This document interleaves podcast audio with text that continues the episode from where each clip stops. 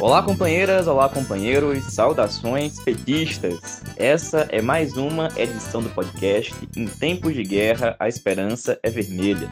Hoje é segunda-feira, dia 17 de agosto, e depois de quase dois meses, devido ao primeiro turno da campanha eleitoral, eu, Patrick Campos, estou de volta ao nosso programa, conduzindo a conversa junto com vocês. E agradeço muito ao companheiro Marco Jacob que nesses quase dois meses foi fundamental para a gente manter as edições periódicas do nosso podcast, bem como a companheira Alana Gonçalves e ao querido Matheus Ricardo, responsável pela parte técnica da nossa edição. E pessoal, no episódio de hoje falamos sobre o primeiro debate entre os candidatos a presidente da República nesse segundo turno. Fazemos um panorama sobre o segundo turno nos estados. E ouvimos ainda a companheira Sofia Dotto, do DCE, Universidade Federal de Santa Maria, do Rio Grande do Sul, que reforça a convocatória para os atos que ocorrerão nesta terça-feira em defesa da educação pública e contra os cortes do governo Bolsonaro.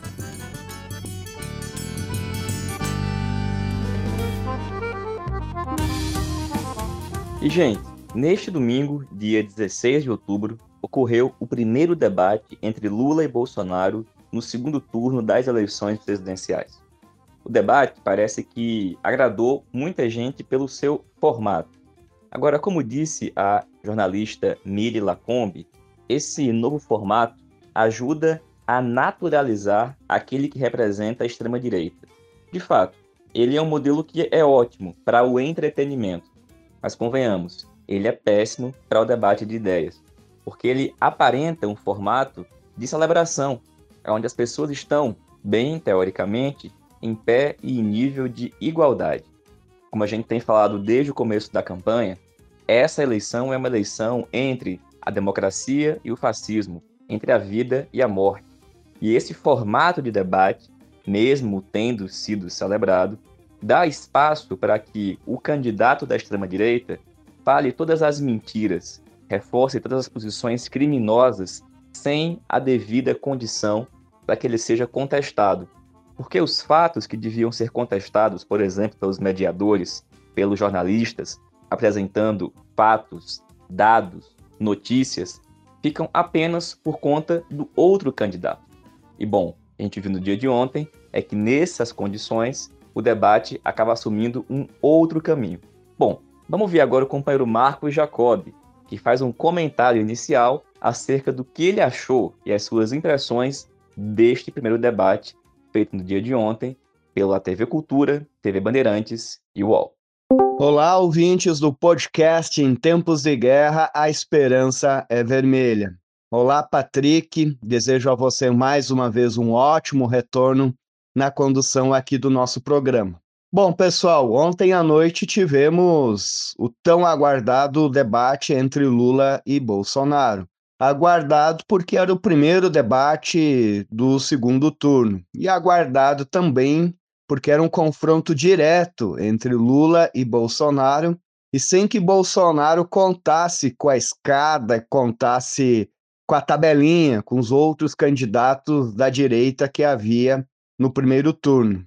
E talvez por essa situação, muitos julgavam que o debate poderia ser decisivo para a campanha do segundo turno, e muitos julgavam que Bolsonaro logo se desestabilizaria e cometeria gafes, cometeria impropérios que comprometeria a sua campanha.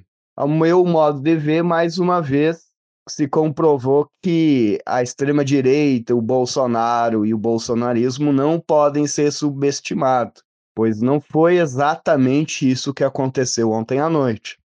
Se analisarmos um pouco mais friamente o desempenho dos dois candidatos, houve um certo equilíbrio no que diz respeito em pautar o debate. Né? Houve momentos em blocos em que o Lula conseguiu colocar os temas em evidência, conseguiu colocar o Bolsonaro na defensiva, e houve outros momentos em que Bolsonaro também conseguiu pautar o debate. Portanto, houve um certo equilíbrio. Alguns talvez avaliem que Lula tenha ganho por uma ligeira margem por pontos. Mas a questão que fica aqui do ponto de vista eleitoral, que é o mais relevante no momento, é que, primeiro, acho que ninguém que votava em Lula deixará de votar em Lula. Segundo, ninguém que votava em Bolsonaro deixará de votar em Lula. E terceiro, se isso for verdade, resta saber como é que o debate afetou as pessoas que no primeiro turno se abstiveram de votar, votaram nulo, branco, ou mesmo votar em outros candidatos. A nossa opinião é que, mesmo para essas pessoas, o debate em si ou por si não produziu nenhuma alteração significativa. Na opinião de alguns, isso seria bom, porque Bolsonaro é quem precisa tirar uma diferença, quem está atrás. Portanto, se o debate não alterou muito o estado das coisas, logo seria bom para nós eu já vejo a situação de outro ângulo. Em primeiro lugar, porque até o momento a maior parte das pesquisas elas têm apontado um relativo, uma relativa estabilidade, os números não têm se alterado muito, ou em muitas pesquisas essa margem ela vem se estreitando, mesmo que pouco, mesmo que gradualmente essa diferença ela vem se reduzindo. Segundo, nós não fizemos ideia do quanto será a abstenção no segundo turno. E como já foi dito lá no primeiro turno, a abstenção maior tende a nos prejudicar, porque ela se concentra em maior proporção, normalmente naquelas camadas populares onde nós temos maior apoio. Portanto, não dá para a gente contar com a atual margem que nós temos, supostamente, se as pesquisas estivessem corretas. E terceiro, mesmo que essas pesquisas estivessem corretas, mesmo que essa abstenção não comprometa o resultado no dia 30, nós percebemos desde 2014, passando pelas eleições seguintes, e percebemos isto também no primeiro turno deste ano, que na reta final, nos dias que antecedem as eleições, a extrema-direita demonstra uma força muito grande, demonstra uma força de chegada que não pode ser subestimada. Portanto, nosso desafio não é supostamente manter a margem que nós temos, nós precisamos ampliá-la. E nesse sentido é que o debate também não foi o suficiente. O que eu quero afirmar, companheiros e companheiras, que eu acho que a gente tem que esquecer essa ideia de um debate que possa definir as eleições ou possa encaminhar as eleições. E também acho que a gente tem que esquecer essa ideia de que um impropério, um absurdo dito pelo Bolsonaro ou alguma coisa absurda em particular que ele tenha feito será o suficiente para vencermos as eleições. O que vai vencer as eleições é o que nós estamos fazendo, mas que a gente precisa ampliar que é militância na rua, que é diálogo com a população, que é corpo a corpo, que é mostrando o caráter de classe do governo Bolsonaro, que é mostrando que quem está do lado do povo e quem constrói as transformações que pode mudar a vida do povo somos nós. E neste sentido, Patrick e ouvintes do podcast, achei interessante a propaganda eleitoral da campanha Lula que foi ao ar hoje, que trabalha uma ideia que, a meu ver, deveria ter sido muito mais martelada desde o início da campanha, de que as fake news, essas, essas mentiras criadas a respeito de banheiros unissex em escolas, em fechar igrejas e outras mentiras e absurdos contados pela campanha Bolsonaro desde o início, sem deixar de responder essas mentiras, mas a gente deveria ter dado muito mais ênfase e a exaustão de que esse tipo de campanha do Bolsonaro tem um único objetivo de desviar a atenção dos problemas reais do povo brasileiro, do qual ele e seus aliados são responsáveis. Mas parte da nossa campanha e um aliado de última hora, tido como um gênio das redes sociais, entenderam que a melhor forma da gente responder a isso era apelando para debates como satanismo, maçonaria, canibalismo, debates num terreno no qual nós não estamos habituados a travar a disputa política, muitos debates que nem deveriam fazer parte da disputa política. E creio que o debate de ontem à noite deu demonstrações nessa direção. Se repararmos, os nossos melhores momentos de ontem foram aqueles que falavam sobre educação pública, que falavam sobre o povo trabalhador da periferia, que falavam sobre o desastre da condução da pandemia por parte do governo do Cavernícola. Foram aqueles momentos em que se falava da importância da Petrobras e das refinarias como empresas públicas. Então, são debates que tocam, que fazem parte do nosso programa e que tocam nos problemas e nas questões reais de, da vida e das condições de trabalho do povo brasileiro. Então, acho que é por aí que tem que ser conduzida a nossa campanha. Bom, Patrick e ouvintes, como uma, uma opinião geral e um comentário inicial a respeito do debate, é isto que eu gostaria de compartilhar com vocês. Um grande abraço. Valeu, Marcos. Muito obrigado, companheiro. Pessoal, reforçando o que o Marcos falou, o debate de ontem teve momentos muito importantes, em especial aqueles em que o presidente Lula demarcou o campo. Falou em relação à pandemia, em relação ao genocídio ocorrido por conta da política de morte negacionista do governo Bolsonaro, quando combateu a ideia de privatizações e defendeu a Petrobras, defendeu uma outra política de preços, quando defendeu a educação pública e quando defendeu a classe trabalhadora dos ataques de Bolsonaro, por exemplo, diz que todo mundo no complexo do Alemão é bandido. Agora é importante dizer que não houve uma homogeneidade ao longo do debate. O primeiro bloco foi muito bom para o Lula, o segundo foi intermediário e o último não foi tão bom assim se a gente tivesse mantido o ritmo e a tônica daquele primeiro bloco, certamente o debate teria sido ainda melhor. E o fato é que, fazendo um balanço agora a frio, é como disse o Marcos: quem assistiu o debate que votava em Lula continua votando, quem votava em Bolsonaro continua votando. A grande questão é como os indecisos que viram o debate vão se posicionar e se o debate vai efetivamente influenciar na sua tomada de decisões. Agora, além disso, muito importante destacar que o debate revelou algumas movimentações que estão acontecendo. Por exemplo, a decisão lida por Bolsonaro no debate do ministro do STF, Alexandre de Moraes, é absurda.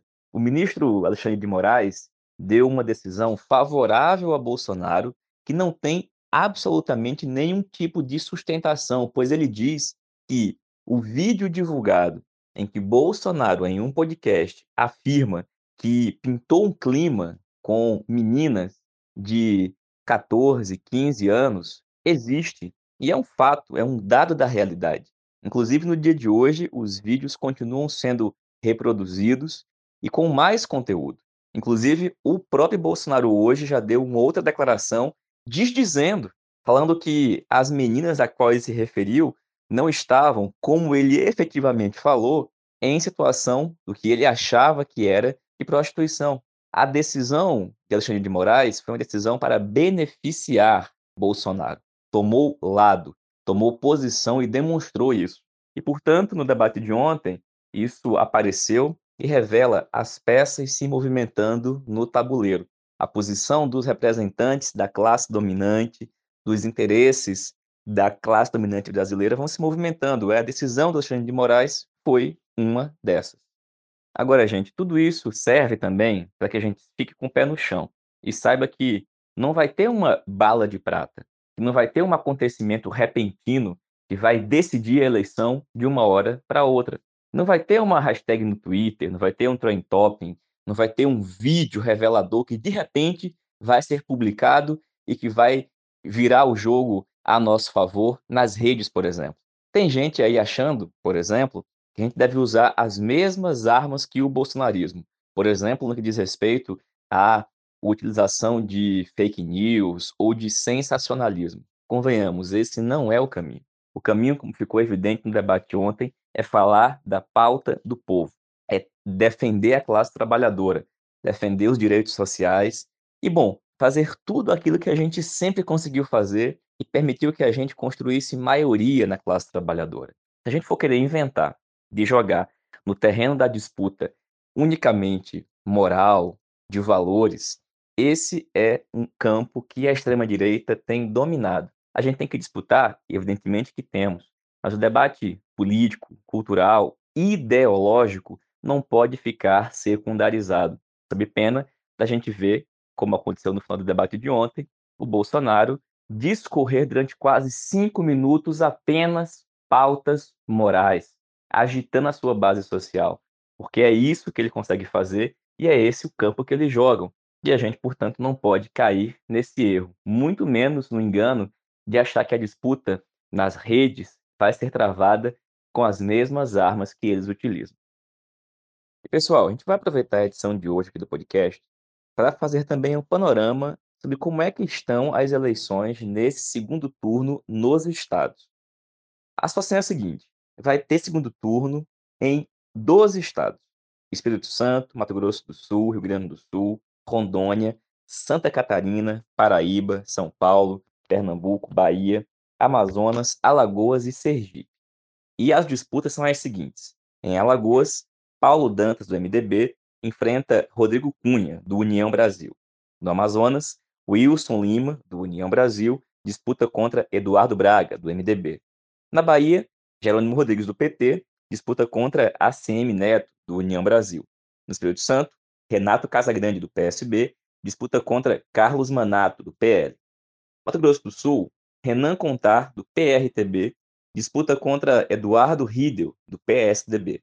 Na Paraíba, João Azevedo, do PSB, disputa contra Pedro Cunha Lima, do PSDB. Aqui em Pernambuco, Marília Reis, Solidariedade, disputa contra Raquel Lira, do PSDB. No Rio Grande do Sul, Onix Lorenzoni, do PL, disputa contra Eduardo Leite, do PSDB. Em Rondônia, Marcos Rocha, do União Brasil, disputa contra Marcos Rogério, do PL. Em Santa Catarina, Jorginho Melo, do PL, disputa contra Décio Lima, do PT. Em São Paulo, a disputa é de Fernando Haddad, do PT, contra Tarcísio de Freitas, do Republicanos. E em Sergipe, Rogério Carvalho, do PT, disputa contra Fábio Mitidieri, do PSD. Esses são os cenários e as disputas. E no dia de hoje, a gente vai aqui fazer uma atualização das mais recentes pesquisas sobre alguns desses estados, começando por Alagoas. Lá, levantamento feito pela TV Pajussara, barra Paraná Pesquisas, foi divulgado na sexta-feira, dia 14, mostra o Paulo Dantas do MDB com 55,7% dos votos válidos. Já o candidato Rodrigo Cunha do União Brasil tem 44,3%. Alagoas tem vivido, como todo mundo está acompanhando, mais um momento no mínimo peculiar na disputa entre Renan Calheiros e Arthur Lira. Com isso, o atual governador em exercício foi afastado após uma ação da Polícia Federal.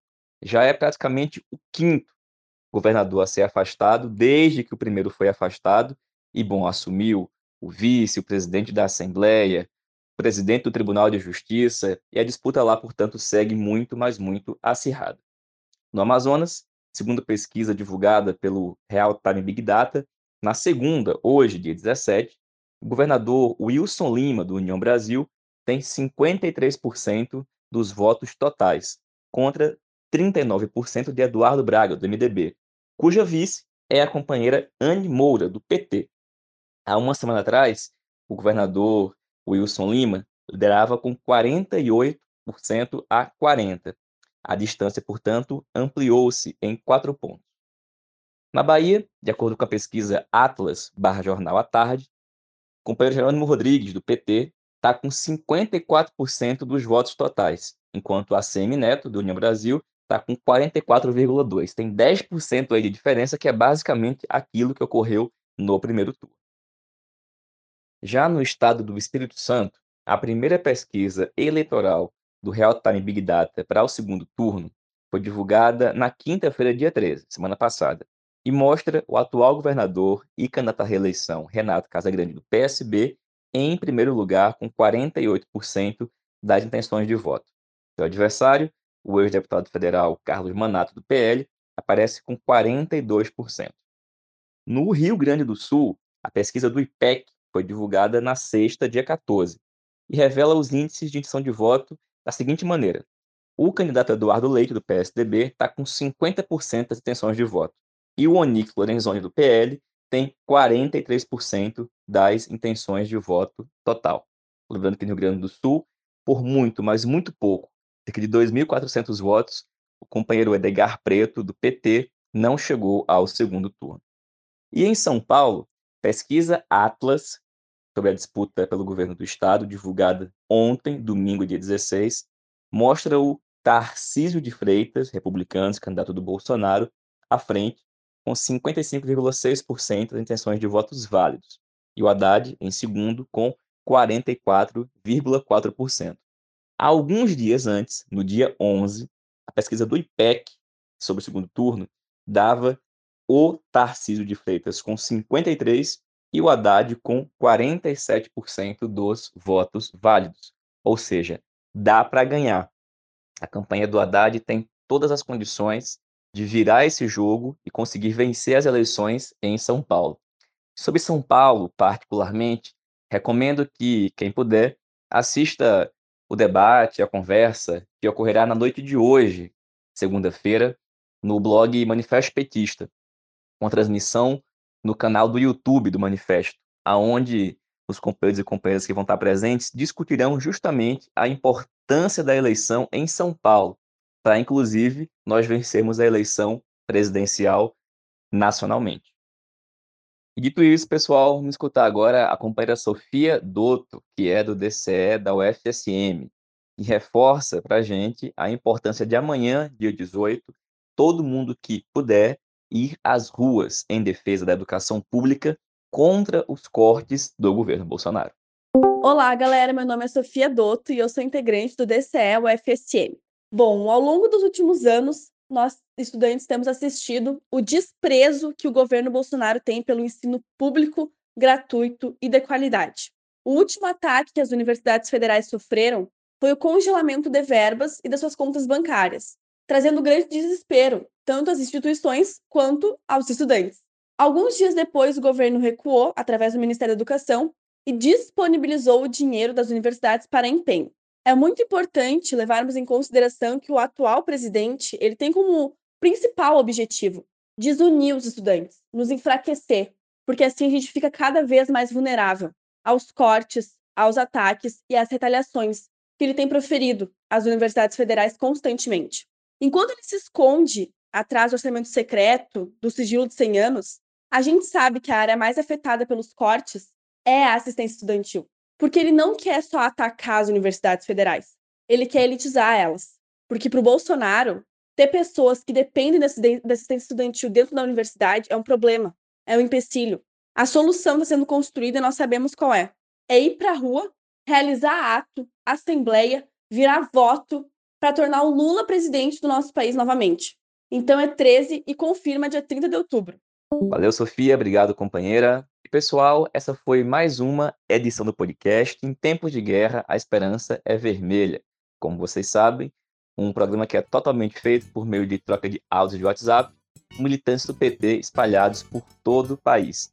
Muito bom estar aqui de volta com vocês. A gente se reencontra na próxima sexta-feira. Até lá, é estar na rua permanentemente, ganhando voto, fazendo a disputa política, cultural e ideológica contra a extrema-direita, contra o bolsonarismo, para elegermos Lula presidente. Saudações petistas, para Bolsonaro e até sexta-feira.